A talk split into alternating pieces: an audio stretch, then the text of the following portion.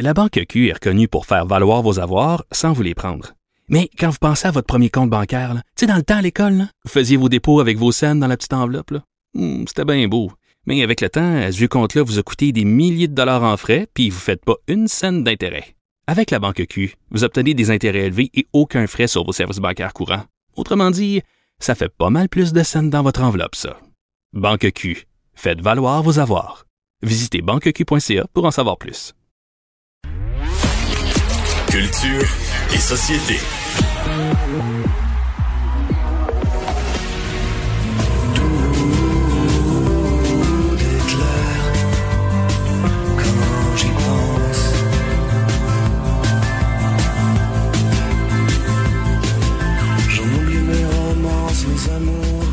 Alors Anaïs, tu viens de nous faire entendre Dumas. Absolument. Dumas qui euh, hier était euh, à la Tulipe pour son seul finalement concert de la tournée, lui qui euh, célébrait l'album euh, Cours des jours. Et je veux commencer avec ça parce que Vincent, hier, toi, tu tu y étais. C'était là. comment? Moi, j'ai lu dans les critiques qu'on disait que Dumas était assez ému euh, justement de faire un seul Ouais. concert finalement. J'ai sauté sur ces billets-là. D'ailleurs, il a fait une, il partait en tournée à la grandeur de la province. Je pense tellement ça s'était vendu vite. là. C'est son album en de trois 2003, jours, le cours des jours. vendu. Un album qui avait été marquant pour moi. Puis euh, j'ai acheté les billets du premier soir, le 30 septembre. Donc c'est le seul show. fait. Mais Tout le reste de la tournée est annulé.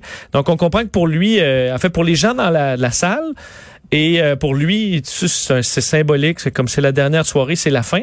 Mais moi, ce qui m'a surtout surpris, à part le, le, show était extraordinaire, j'ai pleuré trois fois, euh, j'ai chanté, mais euh, le La Tulipe, à quel point c'est euh, je veux dire, les, la distanciation. Je pense que ma table était à trois mètres là, des, des autres tables. Il y a un seul sens pour circuler. Les gens viennent. Il y a un membre du personnel qui va te porter à ta table. Pour sortir, on sort vers- de l'arrière, table par table. faut qu'on vienne t'avertir pour sortir. Euh, honnêtement, euh, c'est ch- chapeau à eux autres qui ont fait Donc, énormément de travail pour un show, mais c'était Mais- Mais possible. là-dessus, Vincent, j'espère qu'on retiendra, parce que je sais qu'il y a beaucoup de gens présentement qui disent, en t'entendant, mettons, qui disent, tu es écœurant qui ferme la salle, dans la mesure où les gens ont fait tous ces efforts, là, tu sais. Puis j'espère qu'on retiendra que ces efforts ne sont pas perdus. D'abord, il y a eu des spectacles qui étaient là hier soir, il y en a eu en août, septembre, etc. Mais mettons qu'on reprend le contrôle sur la pandémie. Mettons que le nombre de corps part en baisse ou en stabilisation raisonnable, puis qu'on peut rouvrir certaines activités le 29 octobre. Ces mesures-là vont être encore nécessaires. là. Tout ce que tu décris puis qui est bien fait, à mon avis, si tu vas avoir des spectacles en novembre, décembre, janvier, février, mars, avril, peut-être rajoute-en.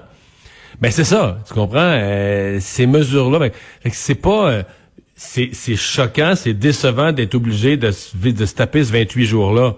Mais de dire que la, la mise en place des mesures a été totalement inutile, euh, parce que là, ils ferment pareil, c'est pas... euh, je trouve c'est- c'est pas tout à fait exact. Là, il faut souligner qu'ils ont bien pris les mesures, il faut les féliciter, puis il faut dire, ben, ça va être encore utile pendant des mois et des mois et des mois après. Là. Ça va être encore utile, mais je peux quand même comprendre certains acteurs dans le domaine, notamment Lisa Frula et toute sa gang qui ont envoyé, on en parlait d'ailleurs aujourd'hui dans le Devoir, qui ont envoyé une lettre au gouvernement en se disant, en se disant, pouvez-vous nous expliquer au moins, vous nous avez demandé justement de se réinventer, on l'a fait, de faire attention, on l'a fait, encore c'est nous euh, qui sommes punis, donc je peux comprendre quand même la, la frustration pour les gens euh, dans le métier. C'est ça, Vincent, je voulais savoir toi hier comment ça s'était passé. Donc les mesures Ouais. Sont en place. Moi, j'ai pas fait ben, ben, d'événements depuis la COVID, là, donc c'était. euh, mais c'était. Je me demandais l'ambiance, là, parce qu'on était peut-être 60 dans une salle de 2000. Ben, c'est fou, hein? Et Vous euh, étiez 60. ben honnêtement, moins de Non, 100. mais très peu. là. Très Moins peu, de 100, moins de 100 euh, dans une salle la euh, tulipe. capable d'avoir 1000, 2000 personnes. là. Donc non, c'est, je te dis, séparé,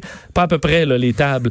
Et euh, mais il y avait, ouais. mais je pense que les gens étaient tellement contents d'être là, savaient que c'était la, f- que c'était la fin. Euh, Dumas a expliqué, c'est la première fois qu'il rejouait avec ses musiciens de l'époque en 15 ans. Les six musiciens qui ont fait appel, ouais, t'as raison. Et euh, donc pour eux autres aussi, je pense qu'ils étaient très heureux d'être là, sachant que c'était la fin. Je pense que c'était un moment un peu, euh, un peu unique. Mais les, les revenus, là, c'est toujours le gars, c'est toujours maniaque. Ben moi je pensais à ça. Comment, vous êtes, mettons, que- mettons que, mettons que vous étiez 90. On Les billets, être ouais. généreux, là. Les billets c'était Les 30 billets dollars. coûtaient pas 1000 piastres C'était du billet, 30 dollars. Bon, mais là, euh, 90 billets à 30 piastres, ça, aux dernières nouvelles, ça faisait 2700 piastres. Là, t'as six musiciens, t'as Dumas, t'as une salle. Ben, t'as de la sécurité de des salle. employés, de barman. euh, J'avais la même question euh, que toi. là. C'est de la survie peut-être, là. mais euh, il n'y a pas beaucoup d'argent qui se fait là. C'est ça, c'est de la, c'est du change, c'est de la survie. là. Absolument. Ouais, malheureusement. faut que la salle, faut que la salle donne un break, qu'elle qu'elle- qu'elle loue euh, un minimum, puis elle ramasse un petit peu de revenus de bar, puis des affaires comme ça. là. C'est comme ça que tu, tu viens à ficeler tout ça, sinon il n'y a pas moyen. Ça marche pas, mais moi je retiens aussi de cette histoire que tu as une meilleure expérience avec Dumas qu'avec Céline Dion, que tu jamais réussi à voir, on dirait, en spectacle. Non, Céline, je l'avais vu finalement. Ouais, Ah, tu l'avais vu, hein, Après plusieurs annulations. Mais oui, oui, j'ai vu Céline, j'ai vu Dumas, tout est beau. Tout est beau. Il faut toujours que je me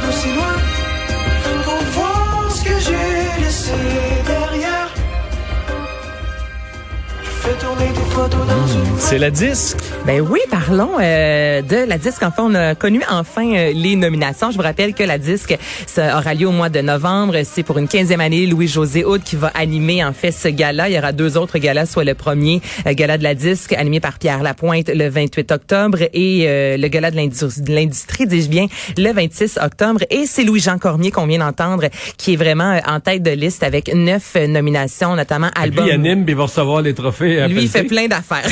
Ouais, il est bien occupé. Et il y a eu en fait euh, nomination bon album de l'année, auteur, compositeur, interprète de l'année. Il y a aussi le projet instrumental de Flore Laurentienne qui se retrouve en nomination dans sept catégories, dont révélation de l'année. Et je vous fais entendre la chanson Soir.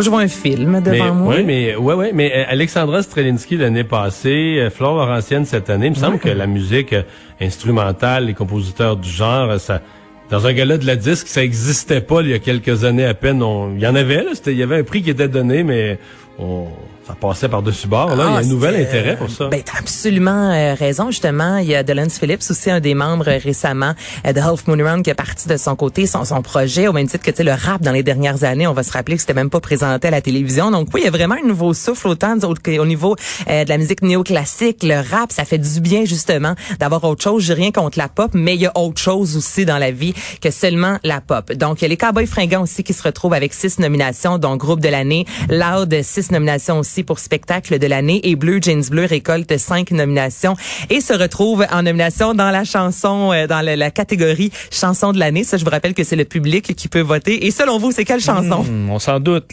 Le Ouais. coton ouaté. Le coton. ça peut gagner? Ben, je, Ça reste je comme le pas, souhaite. que c'est pas une bonne chanson. Ah, Ouais, oui. mais l'an passé, c'est Roxane Bruno, une chanson quand même simple aussi, là. Roxane Bruno qui se retrouve encore euh, en nomination. simple, simple, Il y a aussi deux frères. Mais ça a été un mouvement là quand on écoute. Écoutez, ils l'ont fait avec, ils l'ont fait avec Céline Dion. Vous vous souvenez Céline la dernière soirée au Centre Bell qui a fait venir les gars et qui chantait Coton Watté en Coton Watté. Ça s'invente pas des moments de même. Ils méritent là. Le, le- le- les gars le méritent. Est-ce que ça devient une grande chanson? Une chanson très rassembleuse, oui, drôle. Est-ce que ça devient une grande chanson? Mais là, grande chanson, c'est sûr que si on compare au moment où Vincent Vallière a gagné euh, avec On va s'aimer encore, on n'est pas dans la même catégorie. Vincent c'est ça. Vallière, ça. va le suivre longtemps. Mais ça reste que, tu sais, chanson de l'année, à mon sens, c'est une chanson qui a marqué l'année et Coton Watté, C'en est une. Ça a marqué. Au moins, c'est pas Ah déprimant ouais, parce que là, on peut pas en rajouter, Mario. non, c'est ça. Non, ça. Euh, Maria Carey qui a écrit sa biographie, elle y parle de Céline. Elle y parle de Céline sans nommer Céline, mais on sait tous qu'elle parle de Céline. Plutôt cette semaine, je vous jasais que Maria Carey a déjà enregistré un album euh, rock. Donc là, on découvre plein de belles choses de cet artiste-là. Et euh, dans son livre, en fait, elle parle du spectacle Diva Live en 1998. Dans ce spectacle-là, on faisait un hommage en fait à Aretha Franklin qui était sur scène en compagnie aussi, bon, Maria Évidemment, euh, Céline Dion, Shania Twain et Gloria Estefan. Et elle raconte que lors de la pièce You Make Me Feel Like a Natural Woman, il y a une certaine artiste qui était au top de, de son succès. Et je vous rappelle qu'en 98, Céline Dion a sorti My Heart Will Go On avec Titanic. Donc, on fait vraiment allusion à Céline Dion. Et à certains moments, Céline Dion aurait poussé un peu trop la note pour montrer à Aretha qu'elle était capable de la coter. Et il y a eu des moments où Aretha Franklin, euh, ben pas inventait, mais je veux dire, euh, j'y allais comme elle le filait avec la chanson et on devait la laisser improviser. Mais là, Céline Dion est embarquée dans l'improvisation et là, selon Maria Carey, ça se faisait pas. Et là, elle renchérit en disant, ça s'est empiré au moment où il y a eu la pièce Testimony et vers la fin, on parle de Jesus. On n'arrête plus de crier ça, c'est gospel au bout. Et on dit encore une fois, elle dit que là, Céline, sans la nommer, a vraiment tenu tête à Aretha Franklin. Et je vais vous faire entendre le bout. À vous de décider si oui ou non ça a l'air d'un combat de coq entre Mais on écoute ça.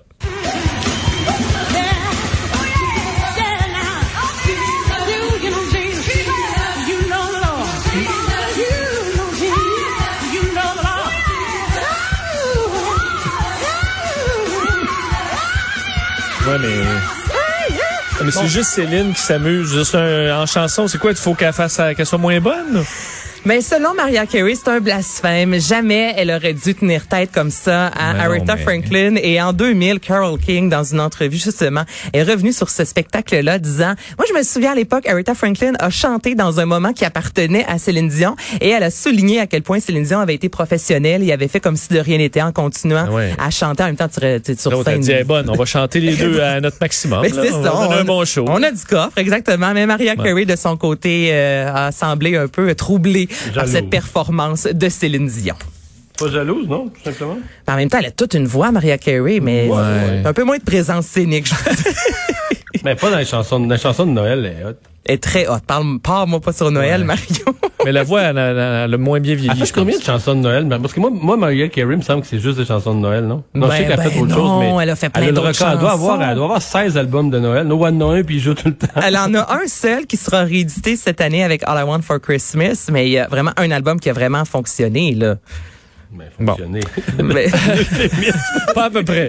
Ah, Euh, du monde, t'es pas correct. Une euh, nouvelle chanson pour cœur de pirate en Ah terminant? oui, Béatrice Martin qui nous a offert sa nouvelle chanson T'es belle. Allez visionner aussi le vidéoclip. C'est elle qui a réalisé le clip. C'est sa première en carrière. On y voit notamment sa fille. On y voit aussi euh, Kate Lessard qu'on a découvert dans Occupation Double et on fait allusion justement à la pression des femmes euh, par rapport à la beauté. Voici T'es belle.